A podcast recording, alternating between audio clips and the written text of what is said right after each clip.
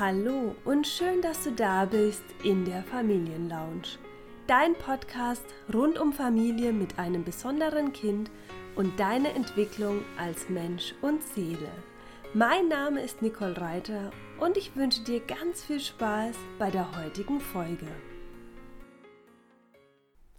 Hallo, heute möchte ich mit dir über den Unterschied zwischen Coaching und Therapie sprechen.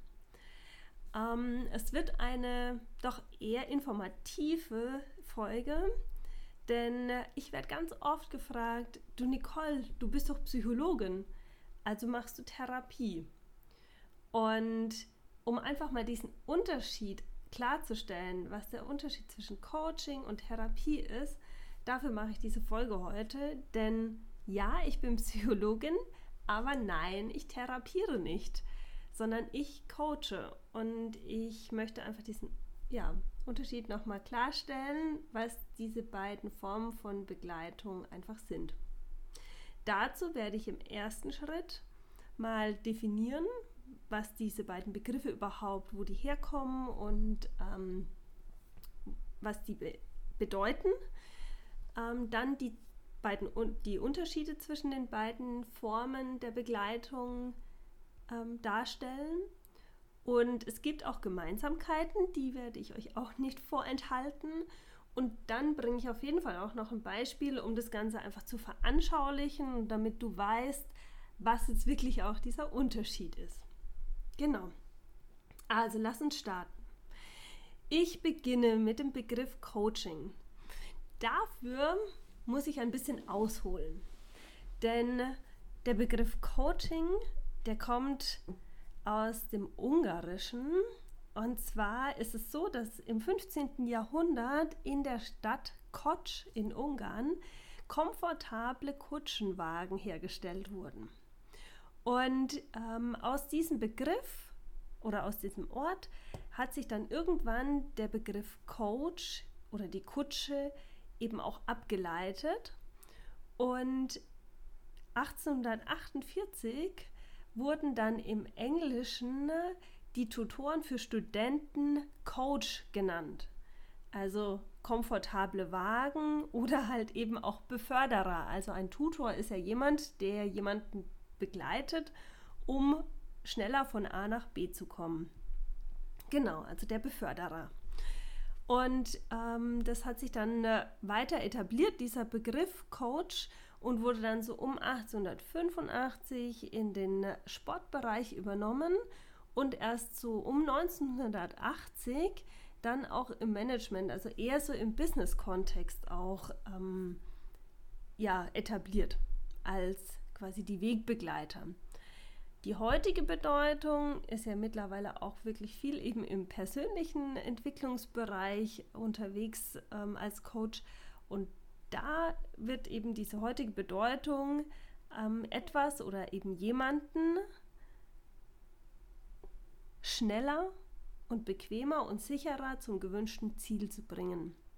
Also der Begriff Coach, hinter dem steht die Bedeutung, jemanden schneller, bequemer und sicherer an ein Ziel zu bringen. Therapie im Gegensatz kommt, dafür muss ich nicht ganz so weit ausholen oder die Erklärung wird etwas kürzer, aus dem Griechischen Therapeia und steht für Heilung oder Linderung einer Erkrankung. Also damit ist gemeint, eine Psychotherapie ist demnach die Heilung oder auch die Linderung einer psychischen Erkrankung. Und da sind wir auch schon bei einem weiteren oder bei den ersten Unterschieden zwischen Coaching und Therapie. Im Coaching spricht man grundsätzlich erstmal davon, dass dies Menschen, die gesund sind, in Anspruch nehmen. Was heißt gesund in diesem Zusammenhang? Das heißt, der Mensch funktioniert im Alltag und das Selbstmanagement funktioniert. Also du kannst deinen Alltag bewältigen, du ähm, kannst einkaufen gehen, du gehst zur Arbeit, du kannst dich um deine Kinder kümmern. Also das sind Dinge, die einfach funktionieren im Alltag und dennoch gibt es quasi irgendwo ein Thema, wie zum Beispiel eine ja, leichte Sinnkrise, so sowas wie, ja, wie soll es denn weitergehen? Oder ähm, ich bin irgendwie unsicher, was ich eigentlich will. Ich will mich neu orientieren, weiß aber nicht wohin. Ähm, und mit solchen Fragestellen kann man dann eben in Coaching gehen. Als Therapie oder in der Therapie ist es so, dass ein Mensch wirklich ein Problem hat, das alltagseinschränkend ist. Also die Selbstmanagement-Funktion nicht zwingend mehr da ist. Also das höhere Ziel einer Therapie ist, erstmal wieder dieses Selbstmanagement ähm, wieder zu etablieren oder einfach wieder ja, funktionstüchtig zu machen und damit auch wieder für den Alltag und fürs Leben funktionieren. Im Coaching ist es außerdem so, dass eben genau die Fragestellungen immer eher zukunftsgerichtet sind. Also ähm, es geht darum, dass ich von einem Ist-Zustand in einen Wunschzustand kommen möchte und da wirklich auch es um Weiterentwicklung geht, um persönliche Entwicklung, um inneres Wachstum, um ähm, ja, sich weiterzuentwickeln. Und so funktioniert dann auch die Zusammenarbeit. Die Zusammenarbeit ist ein gemeinsames Suchen nach Lösungen. Der Coach und der Klient oder der Kunde entscheiden gemeinsam über den Inhalt und auch den Ablauf der Begleitung. Und die Verantwortung, das ist ein ganz, ganz wesentlicher Punkt, die Verantwortung liegt immer beim Kunden. Also es ist so, dass die Eigenverantwortung nie abgegeben wird. Und das ist ein ganz wesentlicher Teil, der in der Therapie nicht immer der Fall ist. Also wenn jemand wirklich ähm, im therapeutischen Kontext sich gerade schwer tut, seinen Alltag zu bewältigen, dann ist es oft so, dass eben der Therapeut Teile der Verantwortung übernimmt und ähm, den Patienten und da ist es ja auch wirklich ein Patient, dann auch begleitet, eben wieder mehr und mehr Verantwortung für sich selbst zu übernehmen. Deshalb ist da auch ganz oft, also da ist es dann auch so, dass der ähm, das Verhältnis nicht auf Augenhöhe besteht, sondern es ein hierarchisches Verhältnis ist. Also der Therapeut steht über dem äh, Patienten.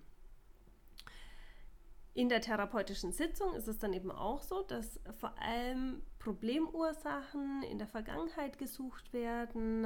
Ähm, es wird, ja, man fokussiert sich eben auf die Probleme, es ist defizitorientiert, äh, man äh, fragt eher so, ja, warum ist das gerade so? Was ist das Problem? Wie schränke, schränkt mich dieses Problem im Alltag ein? Wie ähm, ja, kann ich wieder im Leben funktionieren? Also es sind eher so so ähm, auch so ein bisschen diffuse Fragen, die sich da stellen, was eben im Coaching im Gegensatz nicht so ist, sondern da geht es eher darum, wirklich ein klares Ziel vor Augen zu haben und dann eben auch wirklich lösungs- und zukunftsorientiert zu arbeiten. Also wirklich ähm, quasi äh, die Selbstheilungskräfte aktivierend und äh, die ja, vorhandenen Lösungswege, die ja im im Klienten ähm, schon drin sind, freizulegen. Das ist das Ziel beim Coaching. Also, jetzt bin ich so ein bisschen geswitcht. Also, da ähm, beim Coaching ist das Thema Ressourcenorientierung, Lösungsorientierung und zukunftsweisend. Ähm, beim, in der Therapie ist es eher so problem- und defizitorientiert. Genau. Das waren eigentlich so die Hauptkomponenten wirklich auch. Ich fasse nochmal kurz zusammen. Also beim Coaching ist es so, dass grundsätzlich ein gesunder Mensch, dessen Selbstmanagement im Alltag funktioniert, zu einem kommt, dass die, das zielorientiert und zukunftsorientiert ist und das Wachstum des Patienten, des Klienten im Fokus steht und eben die Weiterentwicklung, persönliche Weiterentwicklung die, das Verhältnis ist auf Augenhöhe und ähm, die Verantwortung der Zielerreichung liegt immer beim Kunden selbst. In der Therapie ist es eben oft anders. Es sind Menschen, die ein Problem haben, das alltagseinschränkend ist, Das Selbstmanagement funktioniert oft nicht mehr gut und soll erstmal wieder hergestellt werden. Die Beziehung zwischen Patient und Therapeut ist hierarchisch aufgebaut. Der Therapeut übernimmt oftmals auch die Teile der Verantwortung. Und ähm, genau, also es ist auf jeden Fall auch immer eher problemorientiert. Also was ist eigentlich jetzt das Problem? Warum ist das so? Genau. Ja. So, das sind die Unterschiede. Dann gibt es aber auch ein paar Gemeinsamkeiten. Und zwar ähm, ist es einmal so, dass sowohl der Coach als auch der Therapeut die Rolle des Zuhörers haben und auch eben es ganz wichtig ist, dass ein Beziehungsaufbau stattfindet. Also es müssen sich beide in der Zusammenarbeit wohlfühlen, es muss ein Vertrauensverhältnis entstehen und ähm, ja, der sowohl der Kunde als auch der Patient müssen ein Vertrauen zum Gegenüber aufbauen können und sich da wohlfühlen. Es werden auch psychotherapeutische Methoden, Interventionen und auch reflektierende Verfahren angewendet, sowohl im Coaching als auch im therapeutischen Kontext. Also das ist definitiv auch eine Gemeinsamkeit, dass die ähm, Tools, die quasi angewendet werden, in beiden Kontexten ähm, verwendet werden, nur eben mit dem Unterschied, äh, dass was ich ja vorher beschrieben habe. Genau. Und das Ziel, also das grundsätzliche Ziel ist auch oft ein ähnliches. Also es soll immer auch eine Verhaltenserweiterung und eine Flexibilisierung stattfinden. Eben wie gesagt, beim in der Therapie ist es so, dass das Thema Selbstmanagement, das Funktionieren im Alltag im Fokus steht. Also auch da geht es ja darum, das Verhalten wieder so anzupassen, dass ich im Alltag funktionieren kann. Und im Coaching ist es eben so, dass durch neue Verhaltensweisen einfach mein Repertoire an Möglichkeiten steigt und ich damit eine, eine bessere Hand, also mein, mein Verhalten im Alltag quasi optimieren kann. So. Jetzt aber mal ein anschauliches Beispiel. Also, ähm, ein ganz allgemeines Beispiel ist das Thema Angst.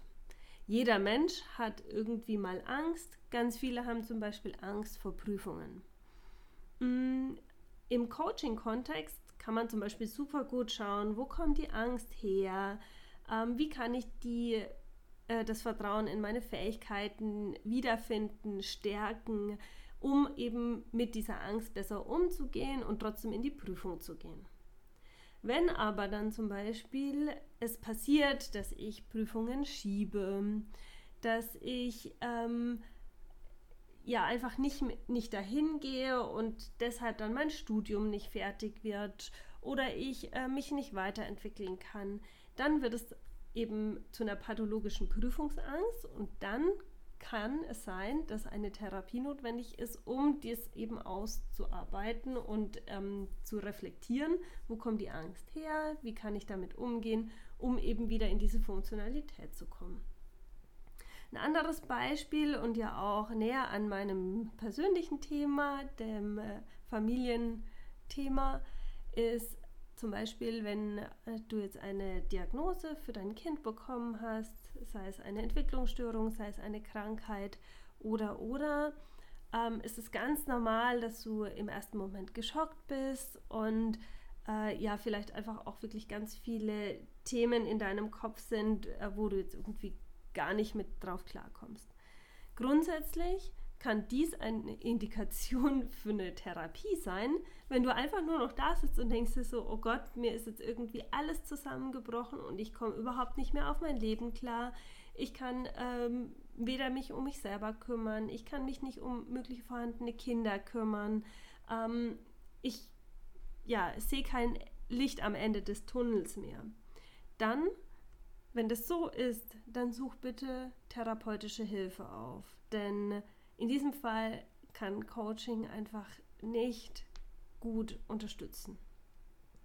Wenn es aber so ist, dass du deinen Alltag trotzdem gut weiter bewältigen kannst, ähm, dich um dich selber kümmern kannst und auch deine Kinder ähm, gut versorgen kannst und der Alltag gut weiterlaufen kann.